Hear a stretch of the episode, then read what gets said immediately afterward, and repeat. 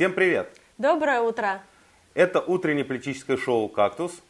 На канале Навальный Лайв. Смотрите нас каждый будний день с 8 до 9 утра или в любое удобное время в записи.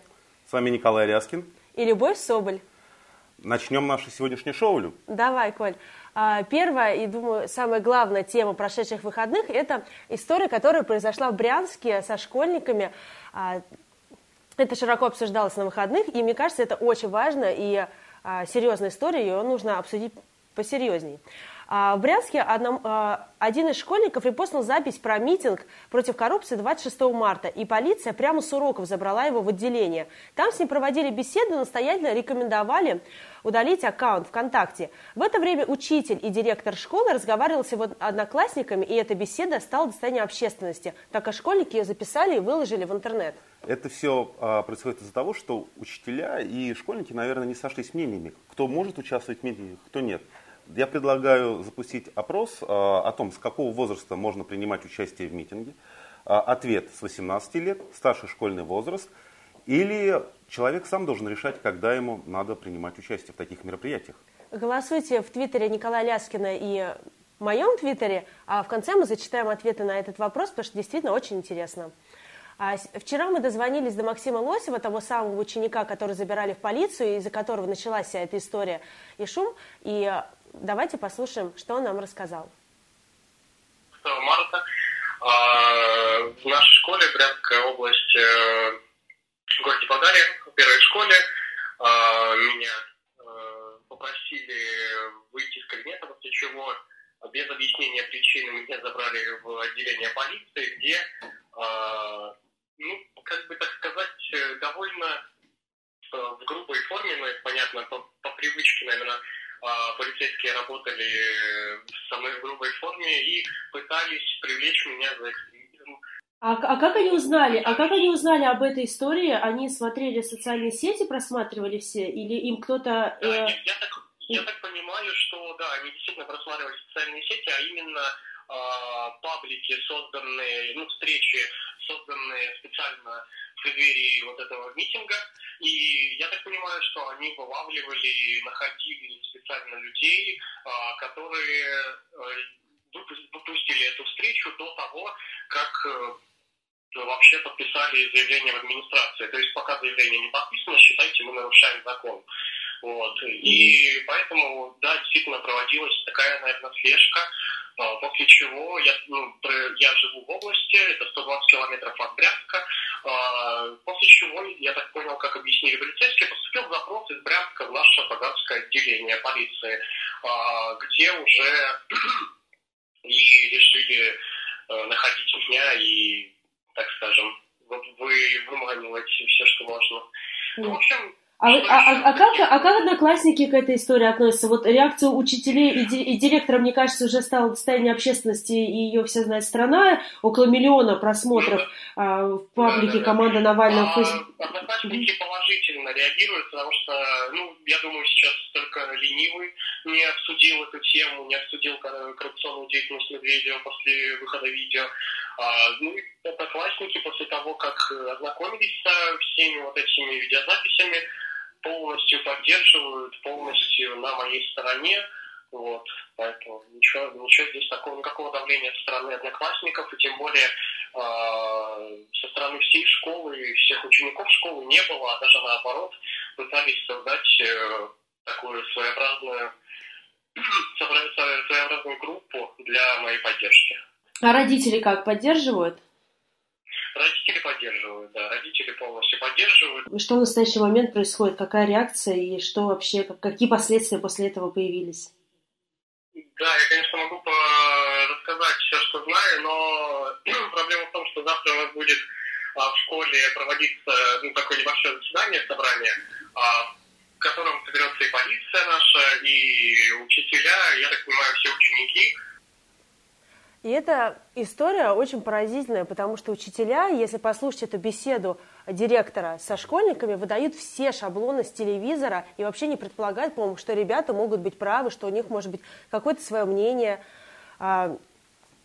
Э, там они спрашивают, например, у ребят, а когда вам жилось лучше, при каком правителе? Хотя очевидно, что ребят 16 лет ни, в каком, ни при ком, кроме Путина, и не жили, потому что Путин уже держит власть, узурпирует ее в стране 17 лет. Люб, ну а как, э, кому, как не учителям, знать это? То есть ну, именно вот эти директора школ, это основная сила, которая занимается фальсификациями на выборах. Именно эти женщины, которые сейчас так а, грубо разговаривают с учениками, а, эти женщины, которые пытаются их заткнуть и не дают рассказать о своем мнении, а, всовывают пачками а, вот эти вот а, бюллетени на бюллетени, выборах, да, все так пачками, и есть, Люк, потому что... Они, они бегают вокруг урн, загораживая друг друга от камер. То есть э, есть камеры висят, они загораживают, а потом они говорят ученикам, ну, а что ж вам, при ком еще а жилось? потом они учат жить, молодое поколение рассказывают, как, как нужно любить Путина. Потому что все эти, конечно, учителя, они являются вот этими председателями УИКов в основной своей массе, то есть они как раз и фальсифицируют выборы. А кто, как не они, это делают? Конечно, они. При их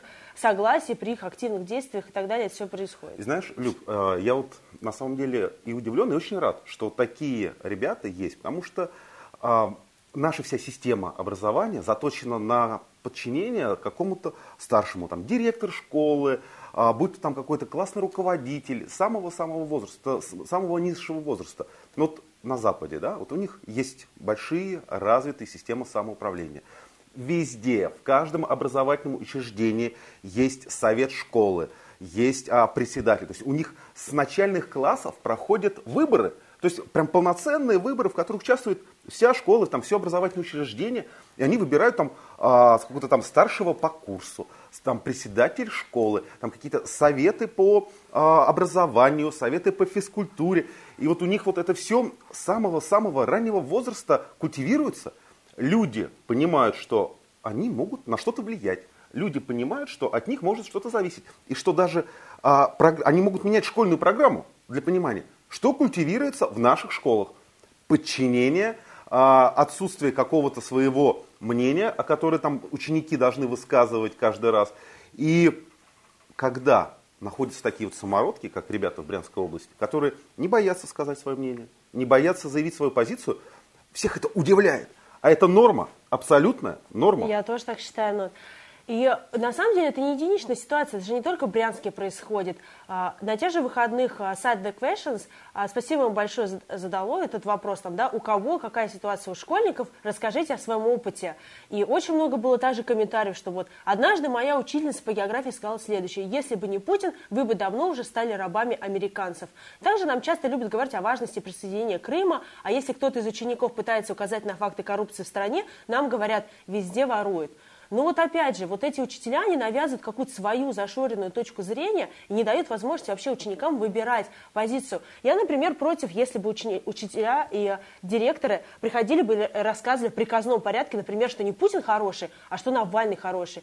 Мне кажется, что они не должны какую-то свою единственную правильную точку зрения, да, вот эту свою пропаганду, идеологию вталкивать ученикам. Они должны развивать какое-то критическое мышление и э, любознательность в учениках. А, чтобы ученики могли отставить свою точку зрения.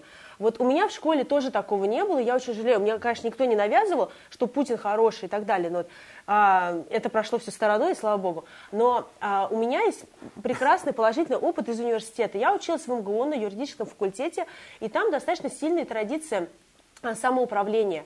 И я помню, как нас воспитывали в университете уже достаточно взрослых детей, да, а, и прививали как раз вот эту самостоятельность и критическую точку зрения. Нам постоянно спрашивали, например, а какая ваша, как, там, а что вы думаете по этому поводу? И там, если ученик какой-нибудь а, задрот, простите меня, вставал и говорил, вот там в таком-то учебнике написано так-то, нам всегда обязательно все учителя, там, да, все преподаватели говорили, хорошо, вот там так написано, а что вы думаете? И постоянно вот это вот какие-то были дебаты, постоянно отставление точек зрения своих, постоянно относились уважительно. И вот даже в университете, то на первых курсах нас всегда называли по имени-отчеству. То есть вот мы вот пришли со школы, и нам такие взрослые, умудренные профессора а, обращаются там, Любовь Эдуардовна. Это, кстати, очень и... важно. Да. Слушай, потому и... что я сейчас перебью тебя, Люб, потому что у меня вот в школе, когда я учился, было всего два преподавателя, которые параллельно вели а, в ВУЗе. То есть, причем один в высшей школе экономики у меня был преподавателем, а другой тоже в моем институте, Московский институт электроники и математики. И они оба, всего лишь два этих преподавателя, обращались к нам по имени-отчеству.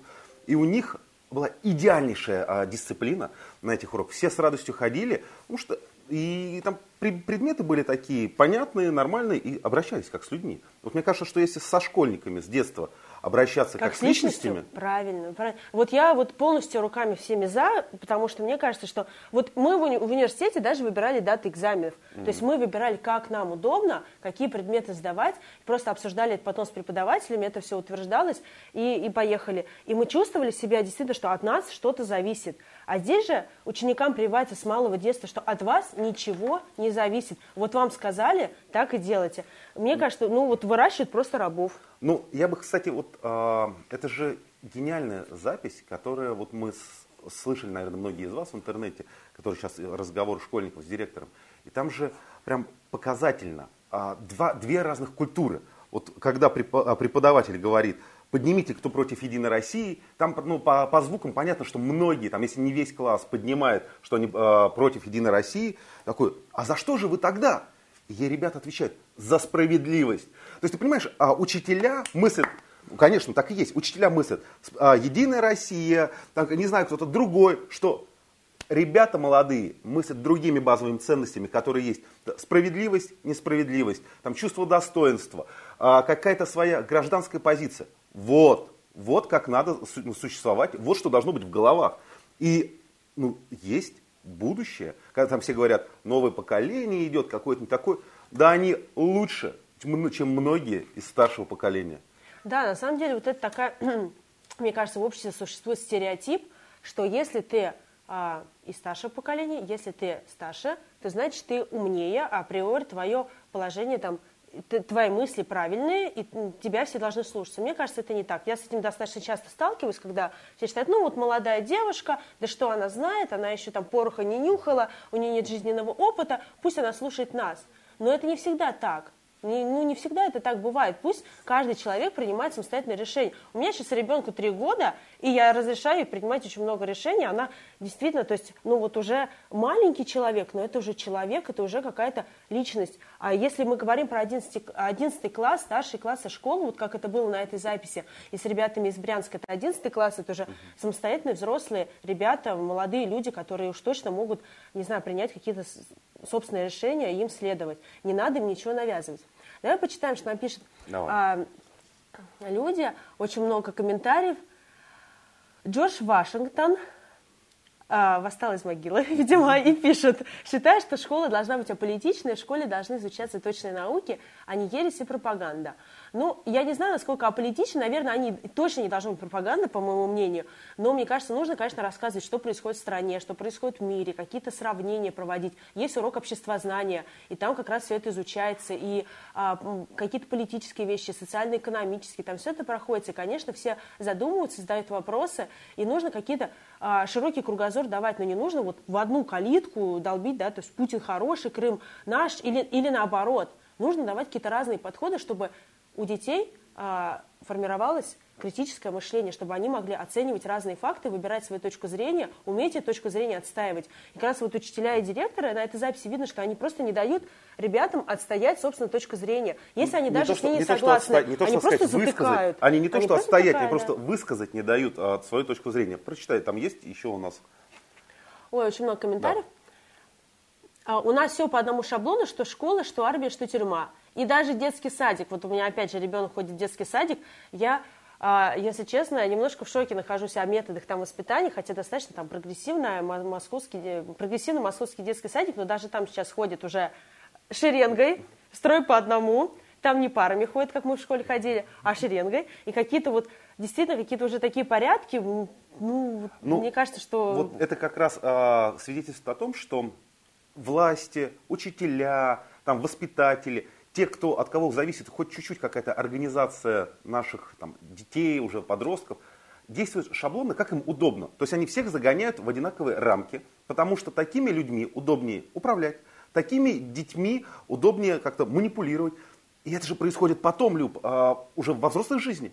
Загоняют всех в определенные рамки, шаблоны. Вот ты должен там а, действовать вот, не, не шаг вправо, не лево, не лево вправо. То есть, и единицы, которые вот сейчас там думают критически или нестандартно, становятся такими прям активными людьми общества. И я очень рад, что я в последнее время замечаю, что таких людей все больше и больше. А, мне кажется, стало очень ну, не стыдно, что ли, говорить, что ты не такой, что ты, у тебя есть своя точка зрения, что ты вообще способен на какие-то большие э, свершения, что ты готов отстаивать свои интересы.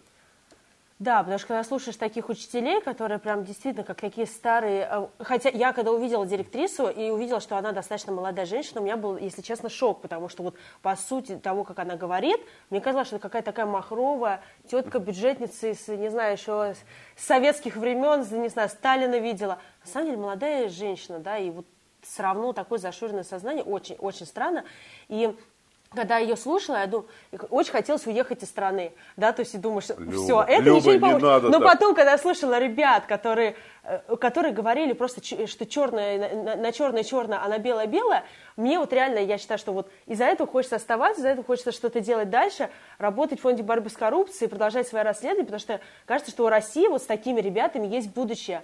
И а, интернет победит, и я уверена, что интернет победит телек, и рано или поздно все будет хорошо, потому что есть такие ребята, и я думаю, что с нами согласны наши зрители, вы, потому что очень много комментариев, которые пишут и хвалят ребят.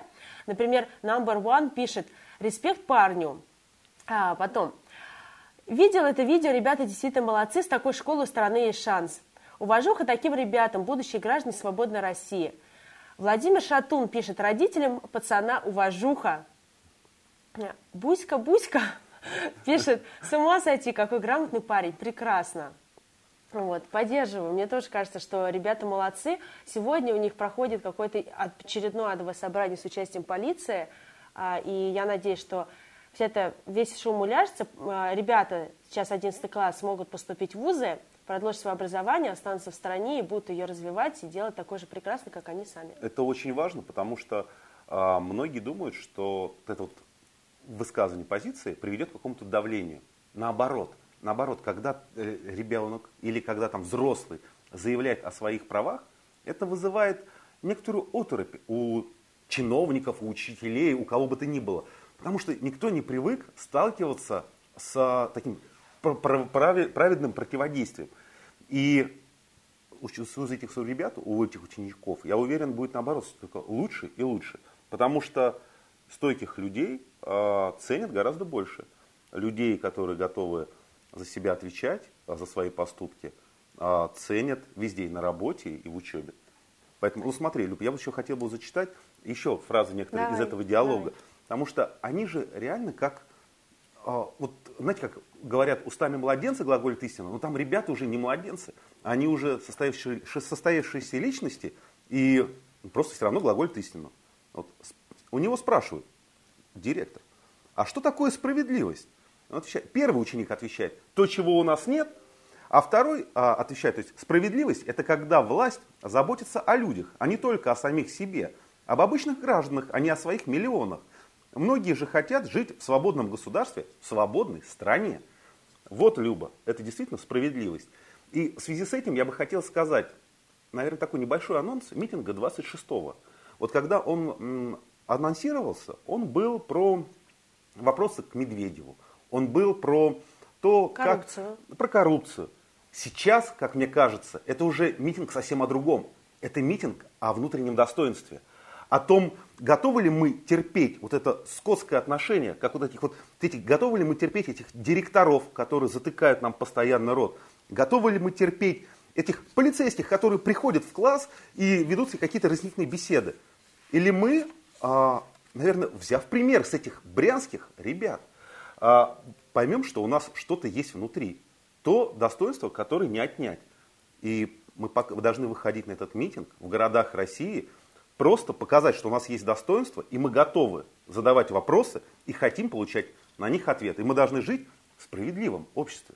Согласна, Коль. А, Юлия Фок пишет, правильно, я живу во, Франции, и преподаватели за политику могут выгнать, да еще и со скандалами на всю страну. Потом, кто у нас еще что пишет? Диана Антонова, такие ребята вселили надежду, что у нас в стране может что-то измениться. Спасибо им и их родителям. Михаил Гынин пишет, жаль, что никто не спросил у этого учителя грамотно объяснить причину нехватки денег в России. Очень хотелось послушать ее ответ. На самом деле она что и говорит, санкции, санкции, нас вот душат нашу страну, мы проявили силу по Крыму, и поэтому у нас все плохо живется. Но мне кажется, знаешь, вот это все конспирологические версии, что нашу страну душит извне, нам не дают развиваться и так далее, они на самом деле от какой-то беспомощности, бессилия.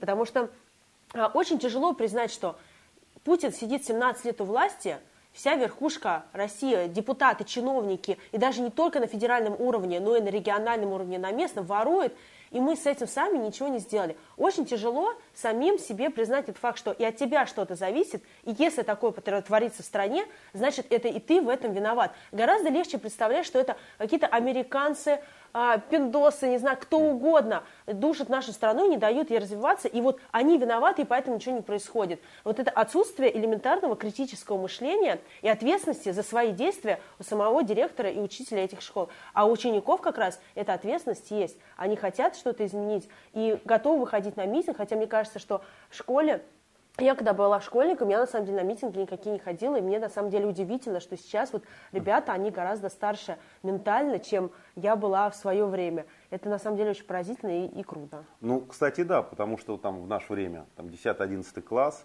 а может быть и митингов таких не было, но вообще глобально очень правильно, что ребята в старших классах задумываются о том, причин, о причинно-следственных связях. И тут я хочу как раз тебе, э, с тобой согласиться по поводу того, что люди отрицают то, что они сами виноваты, вот эти учителя и директора, в том, что происходит. Поэтому пытаются всю свою вину и недовольство переложить на учащихся. Сергей Крикун пишет, три дизлайка поставили два полицейских и директриса. А, очень, очень много комментариев хороших про ребят. Все поддерживаем. Интил Лаян, очень приятная утренняя передача, первая утренняя передача, которую я начал смотреть. Спасибо вам большое, потому что мы стараемся именно для вас. Тот пишет, привет всем из Барнаула, сразу после эфира идем на открытие штаба. Это Передавайте правильно. Алексею Навальному привет от нас. А, Светлана Лукьянова пишет, как хорошо, что молодежь не смотрит телевизор. К сожалению, к сожалению, молодежь смотрит телевизор. Здесь надо, ну, невозможно такие-то протестовать и как-то об с этим не соглашаться. Но молодежь смотрит и телевизор, и интернет, и имеет а, два разных, наверное, потока информации, из которого умная молодежь делает правильный выбор и принимает какие-то свои взвешенные решения. Антон Лысенко пишет, я весь класс агитировала, 26-го многие идут, а с учителями спорю, испытываю удовольствие, потому что всегда прав. Мне кажется, что реально... Антон, ты молодец. Красавчик. Но мне кажется, что действительно вот эти ребята из. Э, из э, Брянска, Брянска, да, они могут быть довольны, потому что сейчас они в 11 классе, э, мне кажется, гораздо умнее, чем учителя, которые их учат, и это действительно придает какой-то такой вот приятность. Друзья, кстати, если вдруг кто-то нас из школьников смотрит, напишите, как у вас обстоит политическая обстановка в школе конкретно в вашей школе, можно лучше даже без указаний школы, достаточно будет, наверное, региона. То есть регион или область, ну, там, да, город. Да. Просто как, есть а, политика в школе, нет. Там а, работают с вами учителя в каком-то направлении или наоборот дают а, свободу мысли. Потому что, ну, Люк, ты же знаешь. Ну, даже нас... пишет, слушаю вас на уроке. Лучше учиться, наверное, да. все-таки слушать нас на перемене. Вот на перемене, да, это правильнее. А, давай перейдем к следующей новости. Мне кажется, здесь уже а, как бы все согласны, и можно, наверное, пойти чуть дальше. Давайте. А, ну, одна из главных, еще дополнительно главная новость этих выходных – это митинги. Митинги прошли во многих регионах, были посвящены, с одной стороны, вроде бы кажется, разным вещам, но на самом деле все это смежно. Вот на выходных были митинги в Санкт-Петербурге, в Новосибирске, в Красноярске – Самаре. Эти митинги были посвящены где-то тарифам ЖКХ, где-то экологии, где-то а, такому, наверное, своему гражданскому долгу, как в Питере, и гражданской позиции. Я предлагаю обсудить эти все мероприятия, и мне кажется, а, это такой немаловажный факт. Люди в разных городах начали выходить и отстаивать то, что им дорого.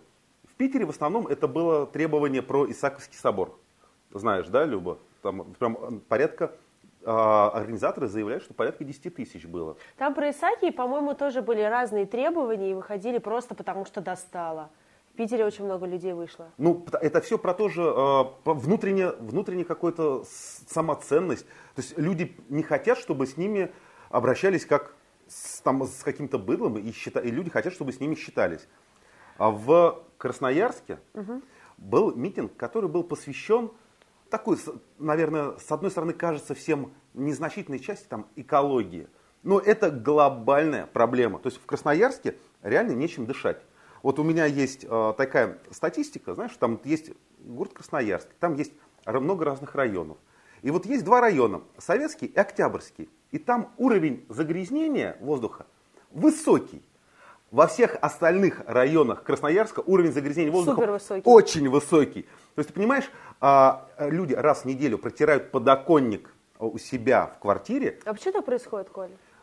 А, во-первых, там много вредных производств прямо в городе. Во-вторых, это крупный такой, знаешь, пересадочный узел. А в-третьих, самое важное, там прям открытые разработки ведутся а, прям полезных ископаемых все. То есть весь, вся взвесь стоит в воздухе. То есть люди дышат там, угольной пылью. Там а, три года назад было постановление Красноярской области, чтобы перестать измерять а, содержание свинца в воздухе. Ну и просто его убрали, свинца в воздухе нет местные экологи бьют тревогу, потому что свинца нет не из-за того, что его нет, а из-за того, что не замеряют. И люди э, вышли, так тоже опять про достоинство, они устали э, умирать, они устали лечить э, потому что, это, потому что это блин, базовая потребность человека – Э, в здоровье и в здоровье своих детей. Все хотят жить в нормальной экологической обстановке. Абсолютно. Мне кажется, это и государство обязано это обеспечить. Для чего тогда государству нужно, если оно не может гарантировать, что человек живет в безвредной окружающей среде? Но и самым... я хочу зачитать а, резолюцию а, митинга. Он назывался в Красноярске «За чистое небо». А, и там а, принята была резолюция, которая говорила о том, что нужно перевести все производство тепла в черте города на природный газ – усилить контроль за загрязнением атмосферного воздуха и повысить штрафы за превышение нормативов, установить на всех предприятиях города современное очистное оборудование, запретить временно согласованные выбросы, сократить квоты на выбросы основных загрязнителей и так далее. То есть обычные самые базовые требования, которые, в принципе, и так должны выполняться. И за этим есть куча государственных органов, которые получают бюджетные деньги, всякие эти Роспотребнадзоры, всякие эти госстройконтроли и так далее. То есть они должны контролировать, что на предприятии должно все быть нормально. А переход на природный газ мне вообще удивительно, потому что, извините, мы живем в России, мы живем не в Японии, да, где нет полезных ископаемых, а в России, которая богата природным газом. Почему люди из крупного города должны выходить на какой-то митинг для того, чтобы у них была газифи... Э, газификация. Да, и мне кажется, это удивительно в 21 веке, что они что, должны дровами топить, я не знаю, да. или... Я тебе скажу больше, вот история а, начала зимы. Город Абакан. А, это, около этого города один из богатейших угольных разрезов, Аршановский разрез.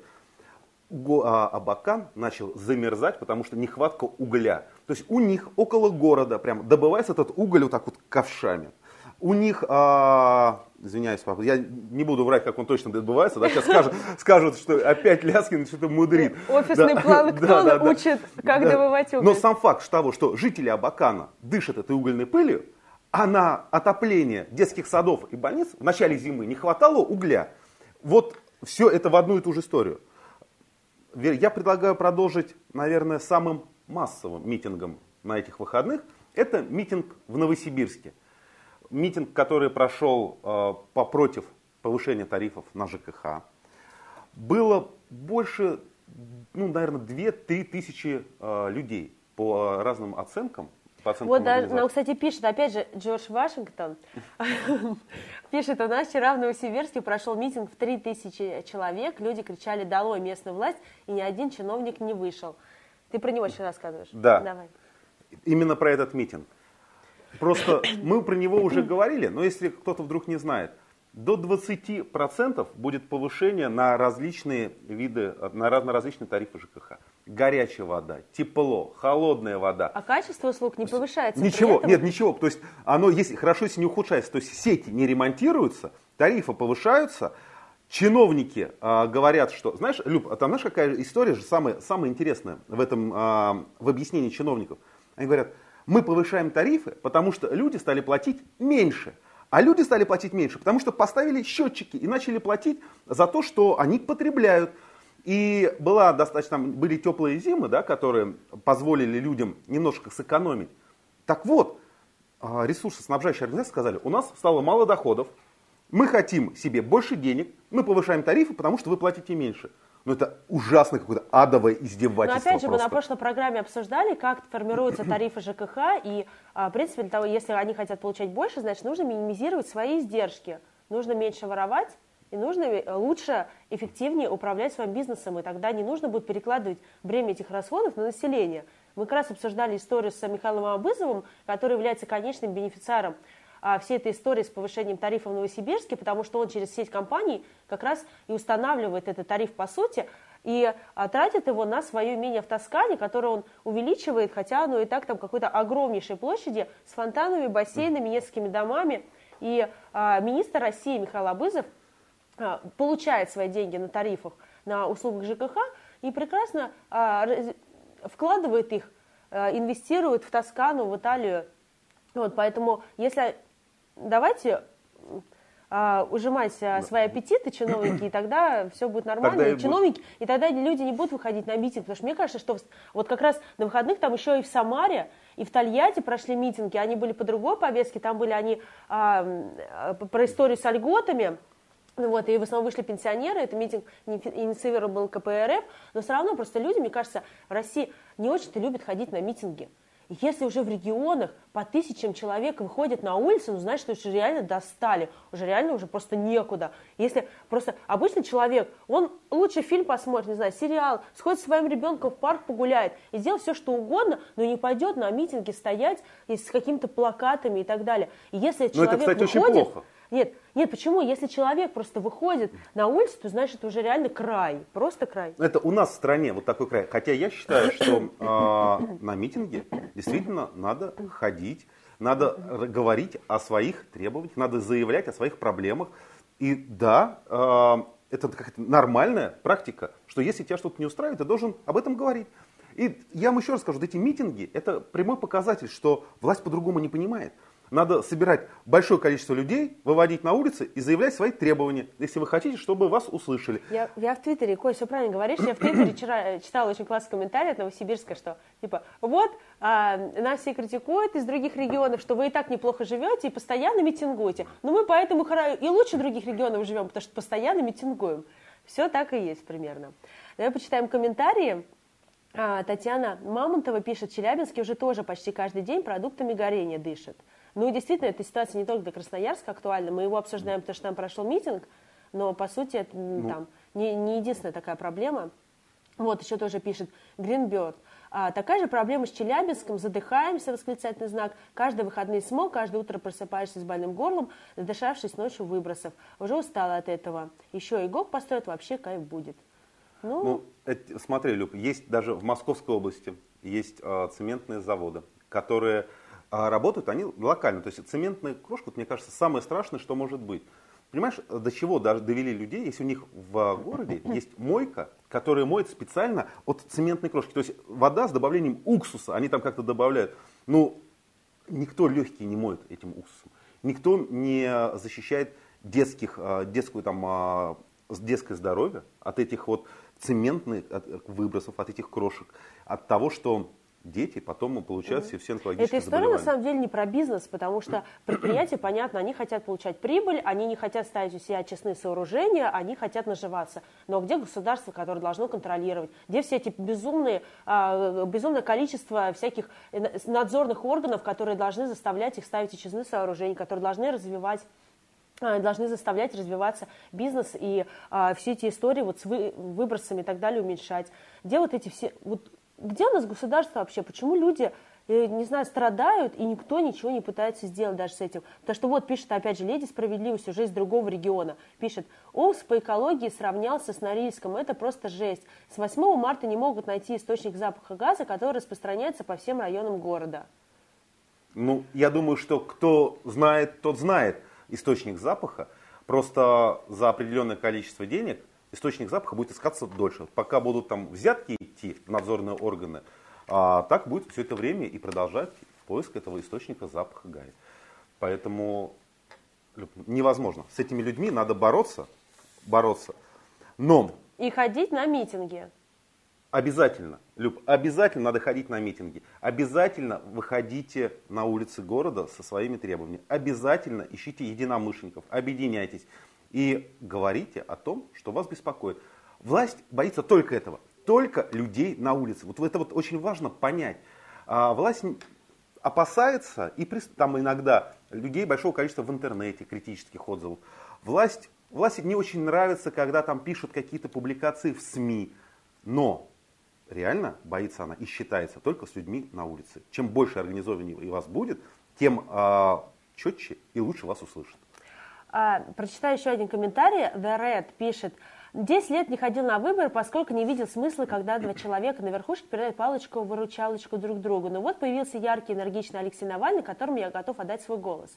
И если в Новосибирске на митинг звали а, чиновников, но никто из них не пришел, просто все забоялись, да, мягко говоря, то пришел туда Алексей Навальный, который, который не пожалел своего времени и выделил время из всех открытий штабов, приехал на митинг, выступил. Давайте посмотрим его выступление в Новосибирске на этих выходных. Так. Здрасте.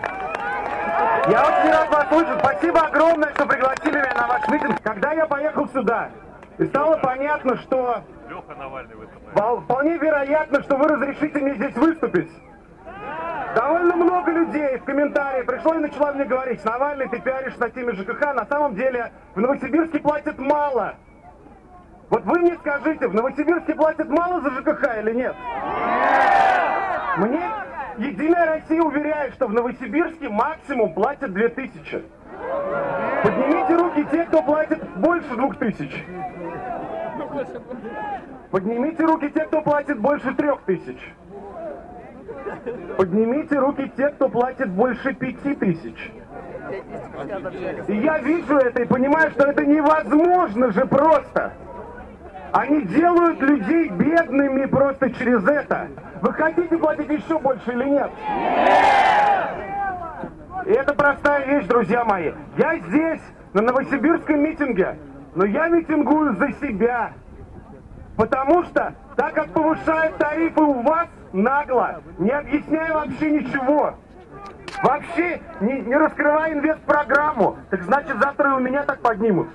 Значит, завтра и мне скажут, ты знаешь, Навальный, просто плати на 15% больше. А я скажу, ну а как, объясните мне почему? А они скажут, нет, не будем тебе объяснять. Мы же в Новосибирске подняли, никому не объяснили, и люди проглотили. Поэтому Новосибирск сейчас борется за всю страну. И я хочу сказать вам спасибо огромное, что вы выходите уже на третий митинг. Вы выходили в мороз, вы хотели снова, и сейчас вы же знаете, что они хотят повысить на миллиард рублей, правильно? То есть жителей города Новосибирска нужно собрать миллиард. Сибека говорит, нам не хватает миллиарда. При этом вопрос, кто здесь смотрел мой фильм про Абызова? Спасибо. И это же простая вещь. Это про рыночную экономику. Дорогой наш Абызов, вот твоя фирма приносила тебе долгое время деньги. На эти деньги ты купил в том числе за миллиард тебе поместье в Италии. А сейчас у тебя деньги закончились. И выбор простой. Либо ты их возьмешь здесь, либо ты продашь свою виллу, правильно? Давайте проголосуем и дадим Михаилу Абызову, министр правительства Российской Федерации, совет. Где ему нужно взять деньги? Кто за то, чтобы он продал свою прекрасную виллу? Вот так оно и должно работать. Я надеюсь, что сегодня Новосибирск пошлет четкий сигнал и мэрии, и губернатору, и Кремлю. Ребята, мы не зарабатываем столько, сколько вы воруете. Никогда у нас не хватит денег компенсировать вашу роскошную жизнь. Друзья, а сейчас я вам зачитаю нашу рубрику «Левиафан дня». Я буду ее читать, потому что просто так это рассказать невозможно. Питерская СМИ «Фонтанка» сообщила, что в Петербурге 19 марта арестован крупный бизнесмен Виктор Кудрин. Он подозревается в присвоении бюджетных средств, выделенных на строительство крупнейшего в Европе следственного изолятора «Кресты-2». Нехватка средств на отстройки «Крестов-2» оценивается более чем в миллиард рублей. Задержание главы ГСК связывают с убийством сотрудника петербургского УФСИН Николая Чернова, который разбирался с исчезнувшими деньгами. В подстрекательстве к убийству обвинен замначальника УФСИН Моисеенко. То есть, коллеги, там какая-то жаба с гадюкой просто кувыркаются едят друг друга, там непонятно как. То есть, какие-то кресты два, тюрьма, какие-то УФСИН, замначальник. Подстрекательство, уби... подстрекательство, убийство. Просто мне мне кажется, сценарий для фильма какой-то нужно писать и снимать это все «Левиафан 2», продать эту идею Звягинцеву и и пусть Слушай, получает свой Оскар наконец. Мне кажется, там вот Тарантино как раз. То есть вот, вот, вот история про... С кровавым месивом. Просто там даже с отрезанными руками, головами. Но, к сожалению, вот они все, вот это вот ФСИН, вот эта вся структура, чтобы для понимания, вот натура этих людей, они за деньги, за свои посты, за какую-то сиюминутную выгоду, они друг друга съедят. А, о чем говорить, когда дело касается заключенных или а, тех, кто находится под следствием. Поэтому реформа. То есть реформа в СИН вообще от начала до конца. Знаешь, вот Довлатов писал, я помню, книгу читала, читал мне Довлатова «Зону». Да, читал. Он написал очень такую, вот его самая главная мысль из этой книги, что а, ничем заключенные не отличаются от тюремщиков. И, в принципе, это примерно по менталитету одинаковые люди. Но вот сейчас вот это читаешь эти новости про УФСИН периодически, кажется, что которые пытают людей, которые вот здесь друг друга мочат за какие-то деньги, за миллиарды бюджетные и так далее. Кажется, что они хуже, просто ну, хуже тех людей, которые сейчас сидят за стенкой, потому что, не знаю, имеют власть, полномочия, ничем никто их не ограничивает, и творят они вообще полнейший беспредел. Если а, там стройка космодрома Восточный, да, велась с нарушением, там, а, с Зенит-арены постоянно эти скандалы, перекладываются сроки. Здесь ровно такая же история. Строят новый изолятор Кресты-2. Владимир Путин дал поручение построить изолятор в 2007 году. 10 лет они не могут построить новый изолятор. И там опять такая же история вот этого а, человека Кудрина, Виктора Кудрина, его задержали, потому что а, ему предъявляют а, обвинение, что он подписывал акты на работы, э, а работ никаких не было. То есть были липовые фальсифицированные акты по приемке работ, ничего на самом деле не было, миллиарда там на строительство не хватает. И знаешь, на самом деле это ну, смешно и грустно, потому что мне кажется, что если захотят построить новый ГУЛАГ, его просто никогда в жизни у нас в стране не построят, потому что все разворует, и будет то же самое, как «Зенит-арена» и «Космодром Восточный», его построят там через 50 лет, не знаю, и все развалится. Сразу через, э, на второй день там все стены упадут просто. Ну, Люб, вот это, конечно, все весело, но мне кажется, единственное, что они научились строить, так это тюрьмы. Вот а, обносить колючей проволокой, и поэтому эта новость меня даже немножко радует, то, что они там как-то не могут, э, не могут сами с собой разобраться, хотя на, всем, на самом деле это прям ну, мерзко и неприятно, что вот такие люди э, хоть чем-то управляют. Да, согласна с тобой. Давай перейдем к следующей новости. А, я думаю, что стоит поговорить про фестиваль, который проходил на выходных около МГУ. Он был приурочен к годовщине присоединения Крыма. Прошел в субботу. На его проведение было потрачено 25 миллионов рублей, по данным «Дождя», но без скандалов не обошлось. А, сразу несколько СМИ написали про участие в митинге проплаченной массовки. Например, журналисту РБК за участие в митинге заплатили 400 рублей, а его коллеги из «Медузы» всего 300. И кроме платной а, массовки сгоняли студентов, которые прямо на камеру говорили, да, нас а, пригнали специально, нет, сами бы мы не вышли и так далее. Давайте послушаем, а, что а, одну из записей, которую выложила студентка в соцсетях. В общем, это праздник присоединения Крыма. Сколько там уже? Три года прошло. И погода говно. Под ногами мокро мокро, вот холодно, здесь везде лужи. И нас собрали силком, потащили сюда, и нам это никому нахер не надо. Минус 10 градусов мороза, пролетают маленькие снежинки, очень мокро и холодно. И, в общем-то, мы просто стоим, мерзнем и заболеваем, а потом на нас будут орать, что мы заболели. Так что поднимемся с календаря, друзья. В общем, прощайте.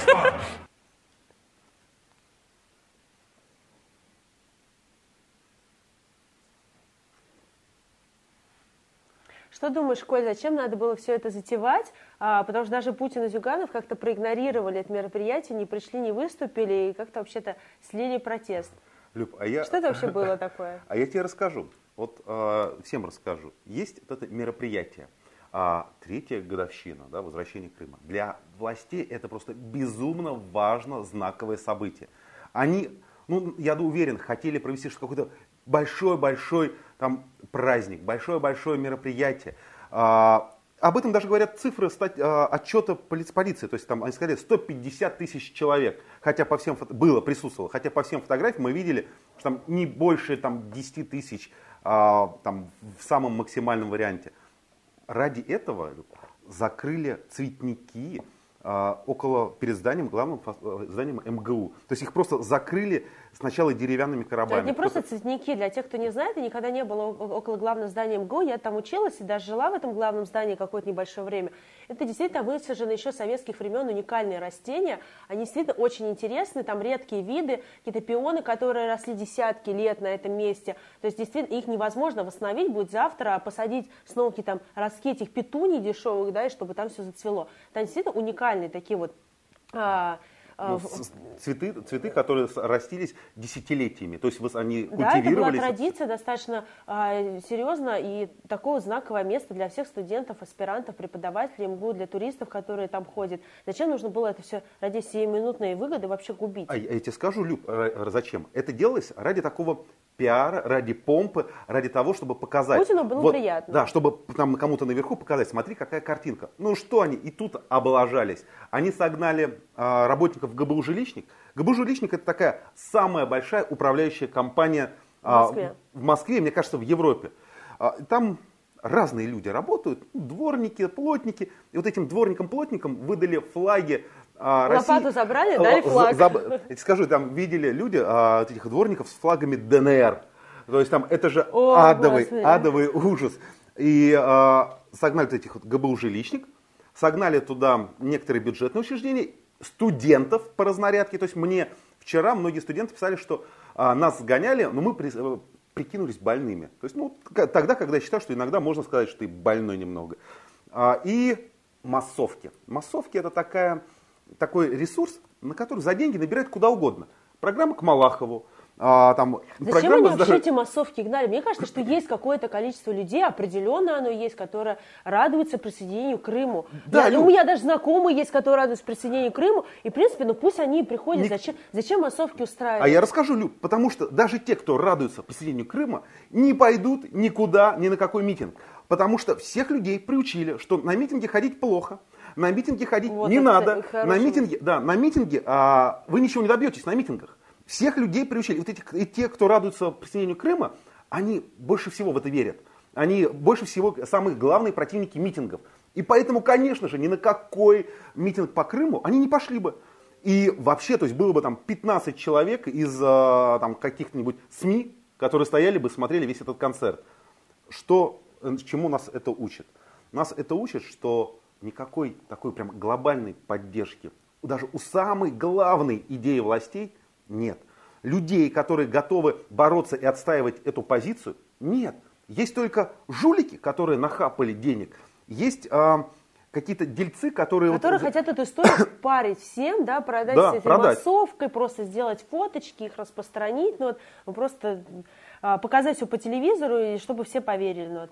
Мне еще эта тема, она почему меня волнует, потому что я сама училась в университете, и вот в университете... В МГУ? Да. И там есть такие ребята, которые создали инициативную группу. Они отстаивают права студентов, борются со всякими несправедливостями в университете, потому что университет огромный, там учатся десятки тысяч человек, и там постоянно что-то происходит. И вот есть ребята, которые вот снизу самоорганизовались и что-то пытаются делать. И вот они протестовали.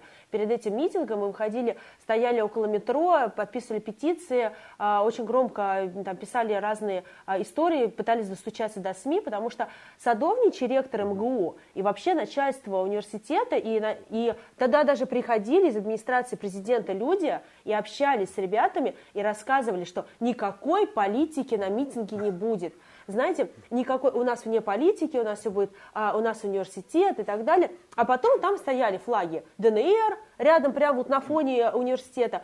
Серба – это а, организация, которая достаточно воинствующая и которая нападает на различных оппозиционных активистов. И а, там да. всякие справедливые России, я уж молчу, там эти флаги поднимала и так далее. То есть там было максимум политики, все, которые можно было при, туда принести. На этом митинге она была. Поэтому ребята а, из университета, которые говорят, что мы там не за Путина и не за Навального, ну, пожалуйста, университет – это история про знания, про учебу, про образование. Давайте мы не будем носить сюда вот это вот ДНР с флагами, ходить по этим закрытым пионам и так далее. Ну, давайте не будем делать. Их обманули, ну вот, а, была еще история, что а, сейчас а, также они протестуют вообще, чтобы какие-то вот эти политические митинги проходили около здания, главного здания МГУ, потому что недавно эту территорию присоединили к парку Горького, ее объединили и постоянно там пытаются устроить какие-то фестивали, и все это мешает, мешает учебе, мешает людям, которые там живут, потому что вот в этом знаменитом главном здании университета там находится общежитие, там люди живут ежедневно, они учатся, там аспиранты, преподаватели там имеют какие-то свои небольшие комнатки, и поэтому постоянно вот эта всякая движуха, этот шум, она просто мешает, отвлекает от учебного процесса. У нас столько площадок в Москве, вот к Москве присоединили новую Москву огромную, но проводите митинги, в том числе там вот эти э, любые. Это же Собянин их присоединил там, новую Москву. Ну почему вы эту территорию забываете? Зачем нужно идти к главному зданию, закрывать все эти растения э, каким-то фанерками и топтаться там с этими флагами ДНР. Зачем это делать вообще? А я тебе скажу, Люк, почему студенты против. На самом деле я вчера разговаривал с несколькими студентами МГУ, и они мне рассказали, говорят, Коль, мы были на этом митинге 20 секунд, ну случайно, потому что шли учиться. И они а, резко против этого мероприятия по, ну, по нескольким причинам. Ну вот, например, одна важная говорит, все почему-то начали думать, что все абсолютно студенты МГУ за вот эти мероприятия, которые проходят перед их вузом. То есть теперь все уверены, что все студенты МГУ за там, а, присоединение Крыма. Или все студенты МГУ радостно поддерживают любую инициативу, которая а, освещается около их здания. А студенты МГУ, как ты сама, наверное, знаешь, ты же была студентом МГУ, ты а, такие вольные люди, которых а, хотят, чтобы с ними считались, и у них действительно один из немногих вузов, в котором раз, развита вот эта система такого человеческого достоинства. И студенты МГУ, они э, не хотят, чтобы за них решали, что они поддерживают, что, а, за что они должны прямо вот без, а, без, как-то беспрекословно вписываться. Поэтому, друзья, а, митинги нужны, важны. Митинги по разнарядке недопустимы. Это ну, такое правило, которое не знаю, там где-то еще соблюдается, чтобы там прям сгоняли на митинг этих всех жилищников. То есть мне кажется, в наших регионах, вот если власть будет проводить митинг, то только согнанные и купленные люди на них будут приезжать и появляться. Поэтому люди, которые а, протестуют за свои какие-то и отстаивают свои мнения, всегда победят. Ура! Аминь. А, что нам пишут люди? Сейчас посмотрим. А Роман Кузнецов пишет, чувствует, что для себя строят кресты два, поэтому и тянут. Очень вероятно. Так. А, Тимофей Чертко пишет, прикольный формат, буду смотреть, лишь бы а, телек не включать. Спасибо. Всем привет. Андрей Толстопятов, всем привет из Владивостока. Смотрю. Кали... Тоже пишет Валерий Кадри, пишет, Калининград смотрит. Привет, Калининград. Владивосток уже вовсю работает, Калининград да, только проснулся. Проснулся, да, ну все смотрят. Спасибо вам большое, ребят. Давай перейдем, быстро обсудим, то что время уже мало, пятую тему. А, и вот недавно все обсуждали, потому что недавно все обсуждали судьбу а, некой нашистки Дроковой, бывшей нашистки, которая сейчас уехала в США, там работает, получила грин-карту. Но есть другая замечательная история, а, с, тоже с прокремлевским активистом, который не получил грин-карту в США, а наоборот. Уехал в места не столь отдаленные. Я говорю про Максима Мищенко. Его недавно приговорили к двум годам лишения свободы по обвинению в мошенничестве, потому что в 2015 году, по версии следствия, Мищенко добился выделения там, а, десяток, э, сотен тысяч рублей на проведение конференции об аварии на Чернобыльской АЭС, а деньги остались а, достались аффилированно с ним компании, и никакой на самом деле конференции не было, там какие-то были фотошопы и так далее. И вообще это, мне кажется, такая показательная история, такая две судьбы, да, людей, которые топили за эту власть, которые ходили на эти проплаченные митинги, собирали массовку и, и, и все такое прочее. Ну, вот. Одна уехала и получила грин-карту США, Друг, а, другой два с половиной года. А другой получил два с половиной года. Ты можешь что-нибудь про Максима Мищенко рассказать? Мне кажется, да. ты про этого человека, персонажа ну, больше знаешь. Ну, Люб, скажу тебе так, я даже там э, наслышан на нем очень хорошо. Это такой очень активный юноша, который поднялся на организации студотрядов и сначала начал на этом зарабатывать деньги. Но потом понял, что вот эти вот студотряды, если их внедрить в политику, принесут гораздо больше выгоды. И он начал, э, создал свою эту организацию, а, РУМОЛ, Россия молодая, и начал активно, активно а, вести такую пропагандистскую работу. Выступал, как обычно, против оранжевой революции, за власть. Его власть полюбила и сделала его депутатом Государственной Думы. Он не прижился там, ни, никто его там не помнит, никакие законопроекты он не делал. Там у него, по-моему, один законопроект как раз вот в поддержку этих студотрядов. И дальше, что он ушел сначала в Э, пошел, на следующий, следующий созыв его не взяли, и он там пошел по наклонной, скатился до Тульской области, где начал заниматься как раз любимым своим делом, организация публичных мероприятий, и э, как раз вот, был ответственен за все эти массовки. Люб, и вот когда там говорят, его сейчас судят, что там 650 тысяч рублей, а создание фейковых каких-то конференций, а, и там невозможно, там, что он там что-то делал, доказать. Они все так работают. Я тебе уверяю, я тебе уверяю, он даже не думает о том, что сделал что-то не так. Они все там... А, Работают по, примерно по этой же схеме. Постоянно врут, постоянно делают какие-то подложные документы и осваивают бюджетные деньги. Ладно, вот. фиг с этим Максим Мищенко. А, давайте послушаем обращение Алексея Навального, которое он записал сегодня утром, а, и потом его обсудим. Это Навальный с экстренным выпуском нашего видеоблога. У меня есть муравьиный спирт, которым я отмываюсь. У меня есть стильное зеленое лицо, которое отлично подходит под фирменные цвета нашего штаба. И я просто хотел сказать э, вещь, что может быть в Кремле считают, что я с зеленым лицом не буду записывать видеоролики, но я их точно буду записывать, потому что э, меня посмотрят еще больше людей, и меня это совершенно точно не остановит. Обращаюсь ко всем, обязательно участвуйте в митингах по всей стране 26 марта против коррупции. Мы обязательно победим. А,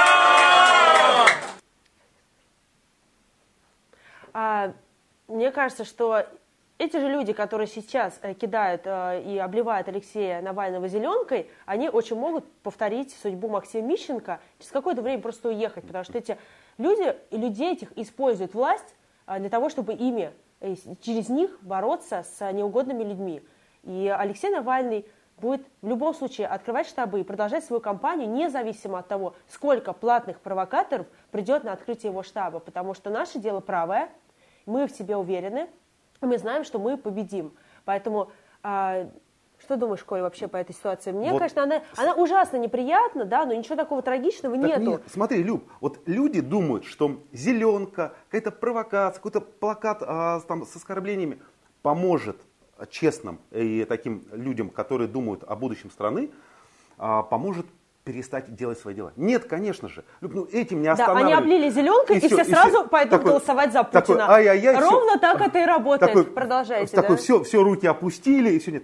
Только сильнее, только яростней, только да, а, увереннее кажется, в себе. Потому заводит. что, ну смотрите, это же агония власти. Она, если власть идет на такие методы, значит что? Власть испугалась.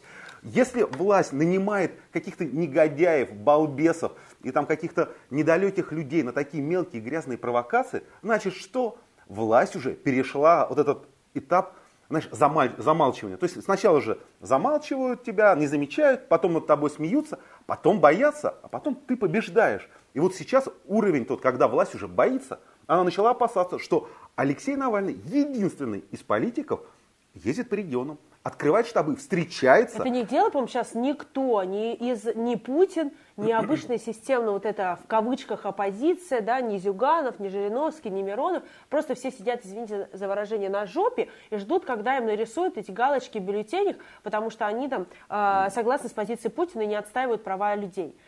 Навальный единственный, кто ведет сейчас активную избирательную кампанию, так как это должен делать любой кандидат в президенты. Естественно, их это раздражает и бесит. Естественно, они могут на это закрыть глаза. Ничего умнее, чем облить человека зеленкой, они просто придумать не могут. Вот они делали же эти видео на НТВ и так далее. Что их никто не верит. Там куча несоответствий куча несостыковок в этих фильмах, и теперь они перешли из формата мочить по телевизору формат а, бороться какими-то такими мерзкими а, дурацкими методами, которые на самом деле я уверена, что они не сработают, потому что они, в принципе, не могут сработать, они только разозлят Алексея, и я уверена, что он приедет сейчас после открытия штабов и скажет, давайте делать новое расследование сильнее, быстрее, лучше, потому что просто достали. Вот.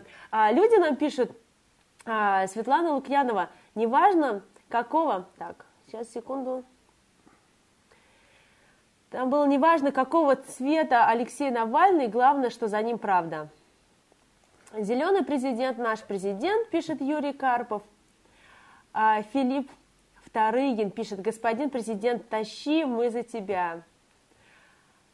Потом кто-то, человек с неразборчивым ником пишет, зеленкой только больше внимания. Цезарь пишет, удачи, Леха, молодец ахаха, Навальный такой классный, ничто дух не ломает. На самом деле, правда, он только придает какой-то внутренний такой вот злости, ярости правильной для того, чтобы дальше бороться и идти вперед. Ну, друзья, если нас можно там как-то сломать зеленкой, то грош нам цена. Поэтому я знаю, что ни зеленкой, ничем другим нас не сломать. А, Хочу... Давай, э, давай уже перейдем, будем закругляться, потому что 9 часов, э, людям надо работать, и э, расскажу про фан дня. Это наша последняя рубрика. Почта России перепутала ученого Михаила Гельфанда с Гендальфом. А, и так она его назвала а, у себя в сервисе по отслеживанию отправлений, но, несмотря на это, а, Почта России заверила, что отправление свое он получит.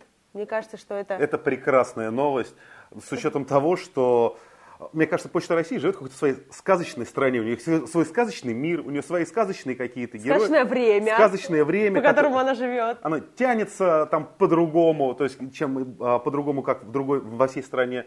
У них свои герои. Но самое главное, что Гельфанд получит посылку.